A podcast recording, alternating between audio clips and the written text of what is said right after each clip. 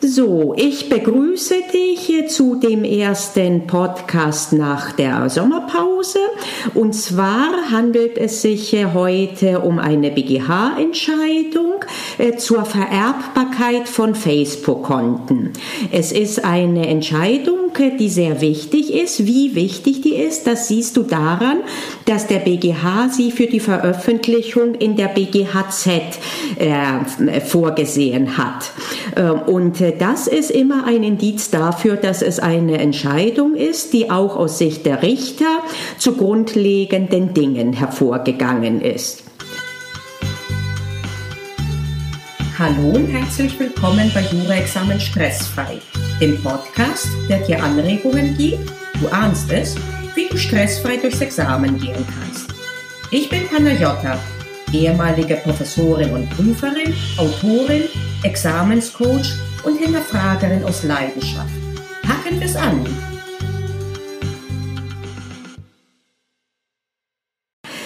Gut, worum handelt es sich hier? Die Geschichte ist eine sehr traurige. Ein Teenager fällt vor eine U-Bahn und stirbt. Ich glaube, das war in München. Und äh, jetzt ist die Frage, ob sie eventuell sogar Suizid begangen hat.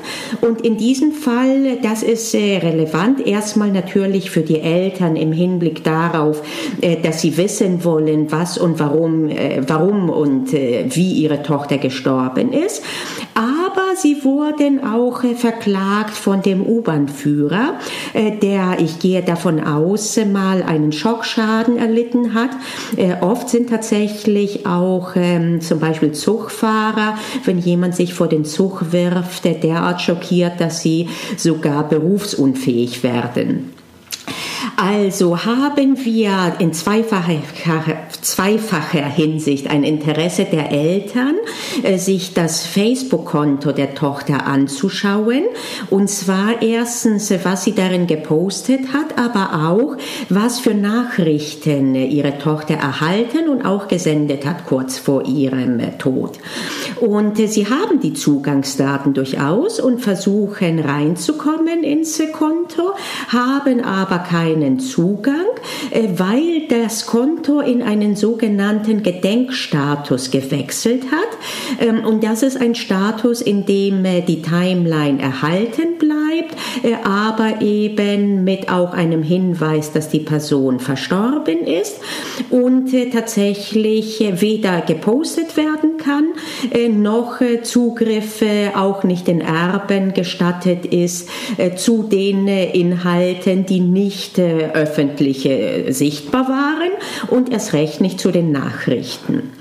Und ähm, Facebook hatte äh, durch äh, alle Instanzen verweigert diesen Zugang und die Erben streiten um diesen Zugang. Und äh, lange Rede, kurzer Sinn, äh, das Gericht hat entschieden, dass die Eltern einen Zugang erhalten müssen als die Erben. Und ähm, allerdings muss man aufpassen, das, was ihr oft ähm, hört, nämlich, dass äh, der volle Zugang vererblich, das Konto vollständig vererblich ist, das ist nicht zutreffend, sondern hier geht es nur um einen, äh, ich würde das Read-Only-Zugang nennen. Ähm, äh, darum geht es nur und nicht darum, dass die Eltern zum Beispiel posten würden, also das heißt aktiv das Konto weiter betreiben würden. Das ist wichtig festzuhalten, weil das sehr oft in Besprechungen untergeht. Also hier noch einmal, die Eltern hatten lediglich beantragt, dass sie einen Read-Only-Zugang haben. Das heißt, dass sie sämtliche Inhalte der Timeline, auch die, die nicht publik waren, lesen konnten und die Nachrichten ihrer Tochter.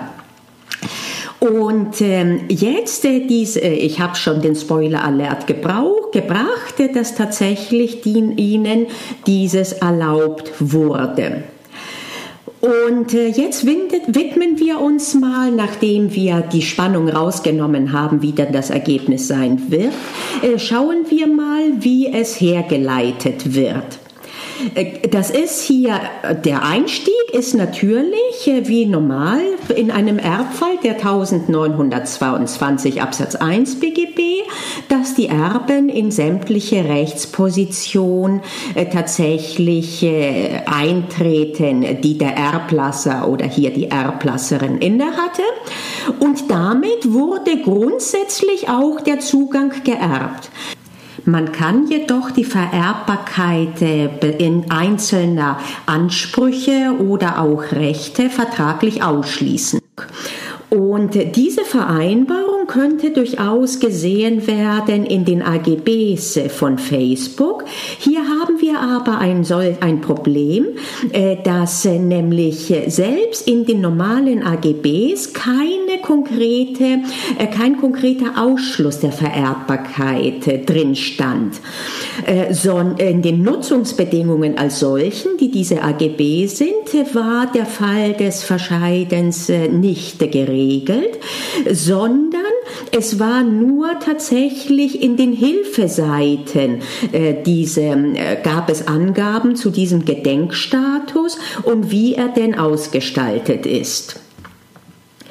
Okay, also keinen vertraglichen Ausschluss, ähm, denn halt wie diese, diese Infoseiten wurden nicht Gegenstand des Vertrages und waren nicht einbezogen. Äh, das heißt, in unserem Gutachten würden wir das unter Paragraph 305 Absatz 2 ähm, äh, überprüfen, inwiefern eine vorformulierte Bedingung in den Vertrag einbezogen wurde. Äh, das BGH, der BGH, das Gericht, äh, geht trotzdem darauf ein, wie wäre es denn, wenn tatsächlich äh, nicht nur in den Hilfeseiten gestanden hätte, was so ein Gedenkstatus beinhaltet, sondern wenn das tatsächlich auch gestanden hätte in den ähm, AGBs. Denn ich meine, so ein Unternehmen, was macht es als nächstes, wenn das Problem allein sein sollte, dass es auf den Hilfeseiten ist, dann würde man tatsächlich dann nochmal übertragen von den Hilfeseiten zu den normalen AGBs, dass die einbezogen werden. Und deswegen nimmt das, der BGH eine äh, Prüfung anhand von 307 vor. Ein Fall des 309 oder auch des 308 lag nicht vor, also kommt es auf den 307 an. Und äh, jetzt ist die nächste Frage, inwiefern wir bereits äh, vielleicht eine Klausel haben, die zwar einbezogen wurde, die aber ebenfalls nicht der Inhaltskontrolle tatsächlich unterliegt. Ähm, denn der Inhaltskontrolle unterliegen nach Paragraph 307 Absatz 3 Satz 1 lediglich Klauseln, die gesetzliche Regeln modifizieren. Und daraus ergibt ergibt sich, dass insbesondere die Vereinbarung der Hauptleistungspflicht nicht der Inhaltskontrolle nach AGB-Recht unterliegt. Und äh, jetzt ist die Frage, ob bei der, bei der Frage des Zugangs äh, wir jetzt eine solche Hauptleistungspflicht hatten oder nicht. Und wie grenzt man das ab? Und äh, der BGH hat eine sehr, sehr gute Eingrenzung vorgenommen.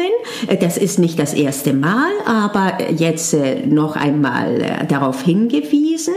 Wir schauen uns an, was wurde geregelt und dann fragen wir uns, gehörte es zu den Essentialien Negozi des Vertrages oder nicht?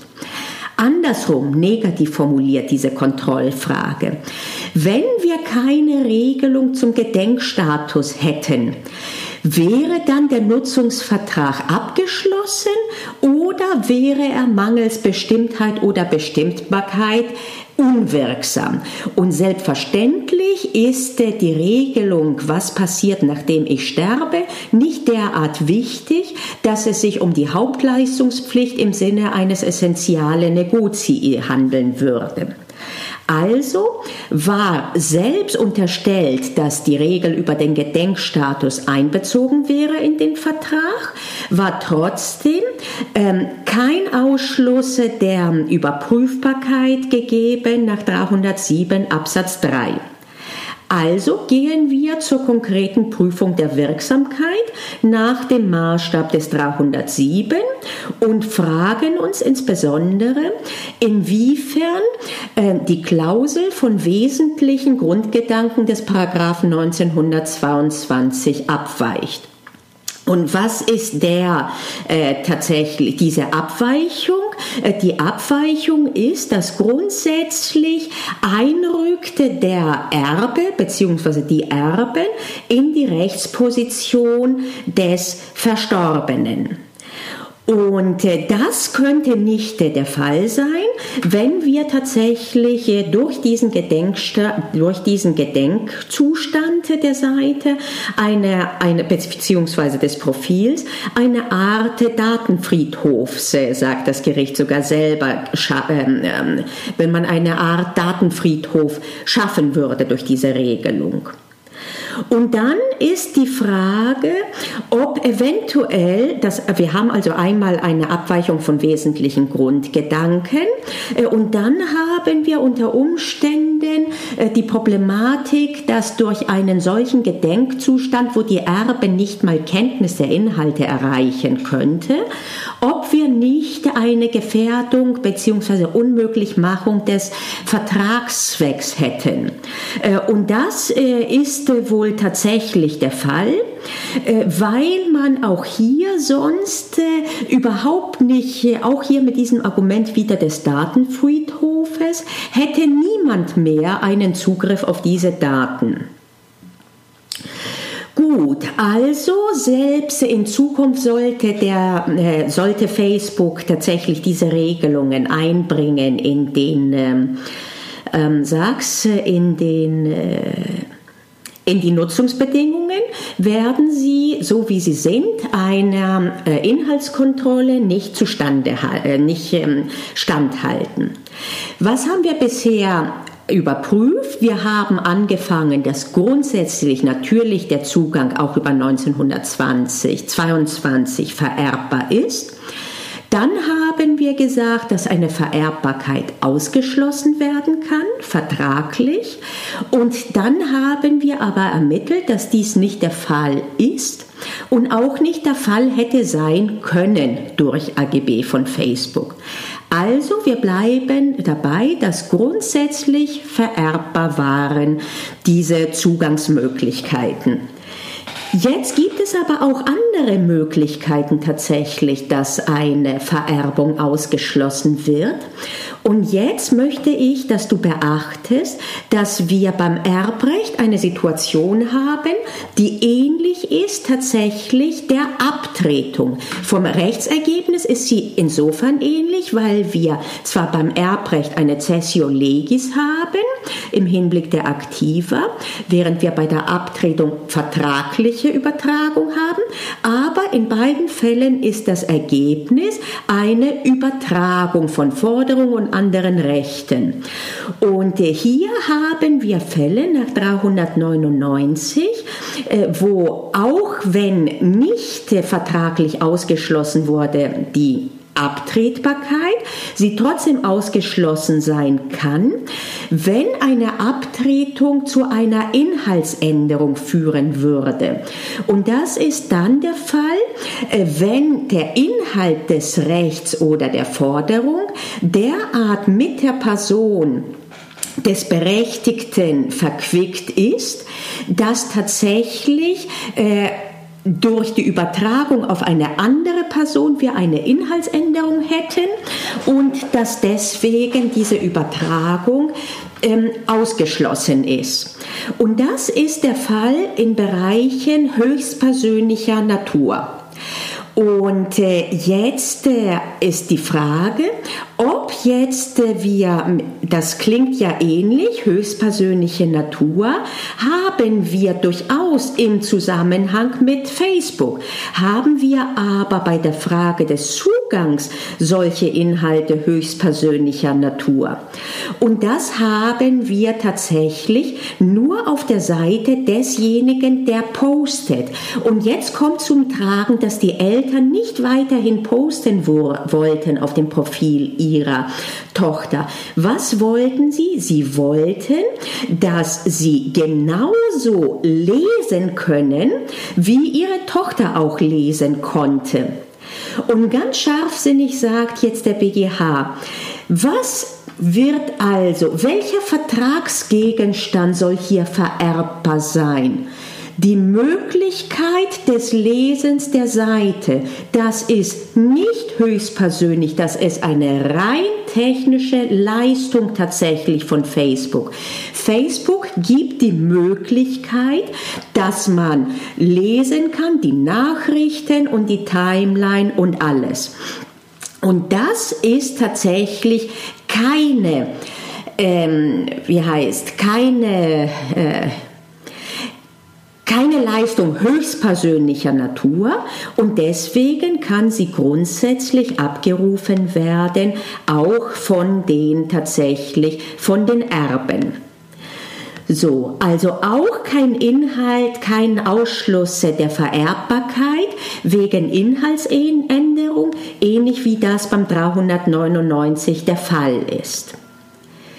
Wie geht es weiter?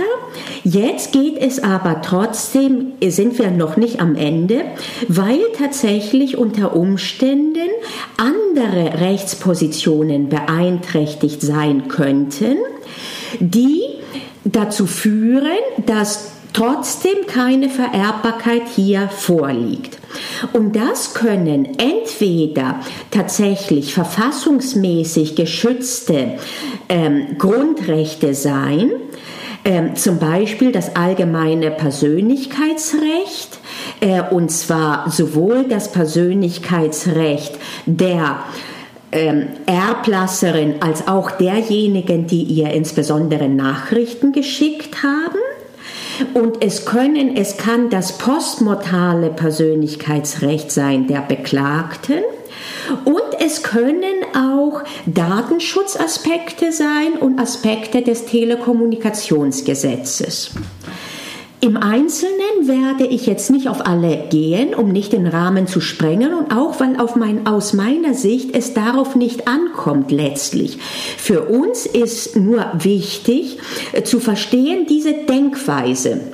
Und diese Denkweise ist immer, behalte den Fokus laserscharf auf dem, worum es geht. Und worum geht es hier?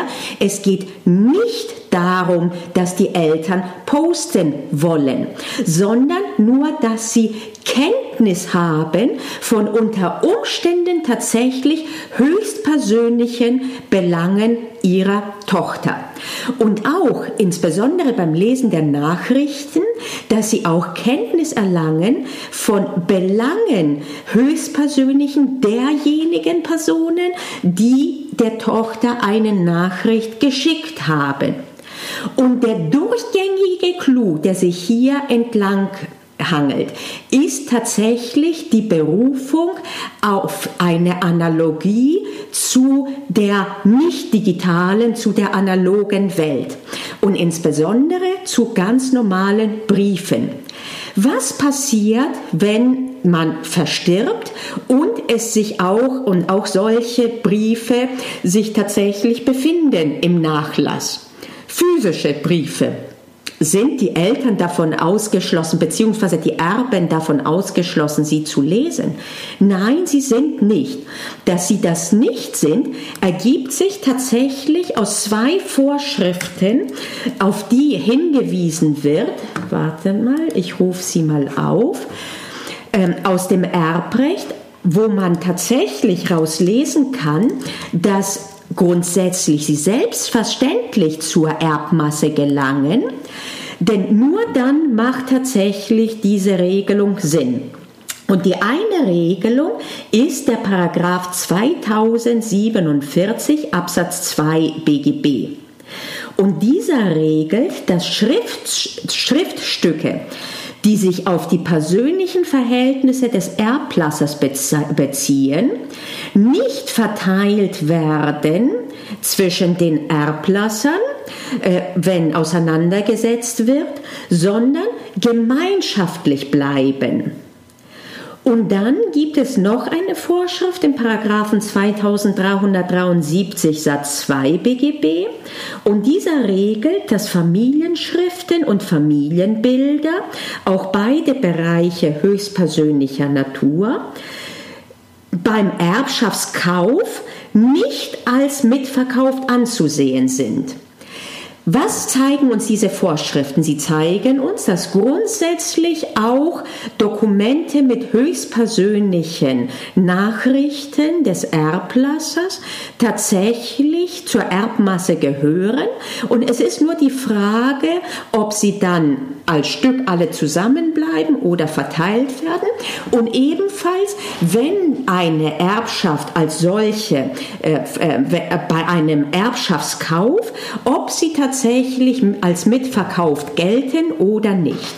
Und beide Vorschriften setzen voraus, wie gesagt, dass tatsächlich grundsätzlich die diese Briefe im Nachlass sich befinden.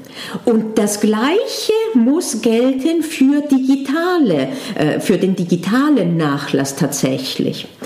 Und wenn das so ist, dass es keinen Schutz im Hinblick auf höchstpersönliche Inhalte gegenüber den Erben in der analogen Welt gibt, dann gibt es nicht diesen Schutz gegenüber der Kenntnisnahme auch in der digitalen Welt.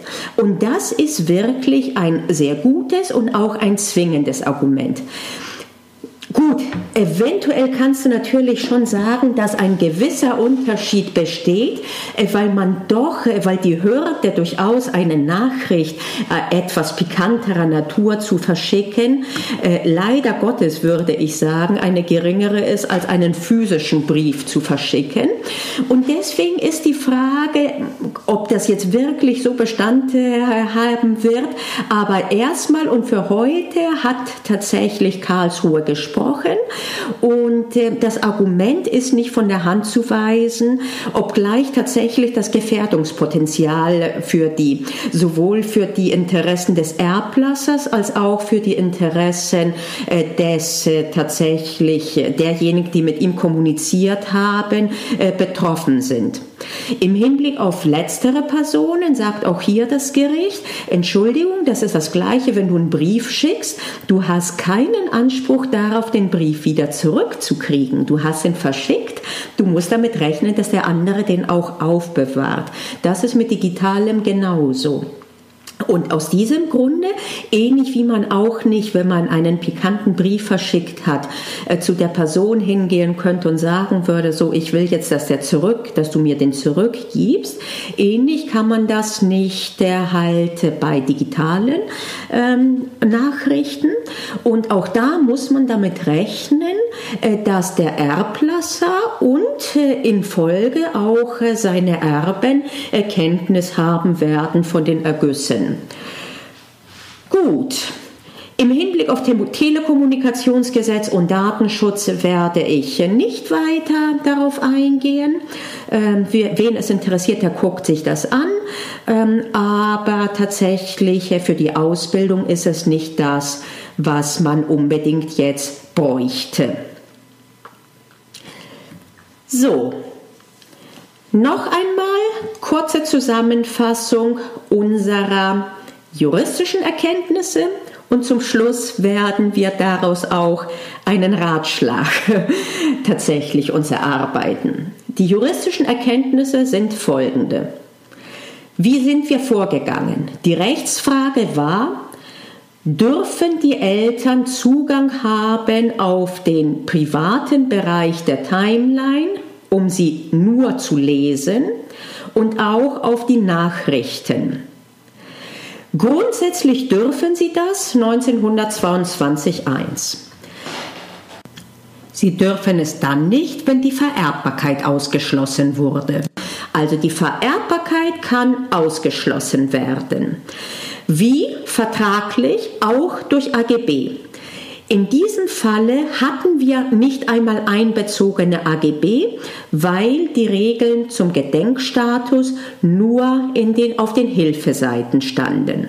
Selbst wenn wir einbezogene AGB hätten, müssten wir uns fragen, ob sie eventuell von einer Inhaltsprüfung ausgeschlossen wären. Das sind sie dann, wenn sie Hauptleistungspflichten betreffen. Allerdings nur in ganz engem Umriss, wenn sie Essentialia Negozii betreffen. Wir fragen uns also, wäre der Nutzungsvertrag mit Facebook zustande gekommen, auch ohne Regelungen zum Gedenkstatus? Und das ist eindeutig der Fall. Eine Inhaltskontrolle ist also möglich. Wenn solche AGB künftig einbezogen werden, werden sie aber einer Kontrolle, Inhaltskontrolle nach 307 nicht standhalten. Sie weichen stark ab von dem gesetzlichen Leitbild des 1922 und zwar ähm, das vorsieht, dass die Erben quasi verlängern den Erblasser und in seine Rechtsposition vollumfänglich eintreten. Es bestehen keine schützenswerten Interessen auf Seiten von Facebook, die das, äh, so dass man das in Kauf nehmen würde. Und es wäre sogar eventuell ähm, die Zweckerreichung dieses Nutzungsvertrages wäre unmöglich gemacht. Das heißt, derartige AGB würden auch unwirksam sein. Vertraglich wurde also die Vererbbarkeit nicht ausgeschlossen. Die Frage ist jetzt, ob sie tatsächlich eventuell Oh Mann. So, mir ist, mir ist der Screen ausgegangen. Gut. Ähm, die Frage ist, ob trotzdem die Vererbbarkeit ausgeschlossen sein könnte wegen Inhaltsänderung, ähnlich wie wir das im Fall des 399 bei einer Abtretung haben. Und auch das ist nicht der Fall, denn die Frage, um die es hier geht, die Übertragung der Read-Only-Möglichkeit, ist keine einer höchstpersönlichen Natur, sondern das, was übertragen werden soll, war nur die Bereitstellung von den Inhalten seitens Facebook und das sind Belange, die für Facebook sowieso nicht äh, höchstpersönlich sind und auch sonst nicht. Trotzdem könnte jetzt eine Vererbbarkeit auszuschließen sein, wenn höherrangige, insbesondere verfassungsmäßige äh, tatsächlich Belange entgegenstünden, zum Beispiel äh, ein APR. Ähm, und zwar entweder der Erblasserin oder auch derjenigen, äh, die ihr Inhalte geschickt haben.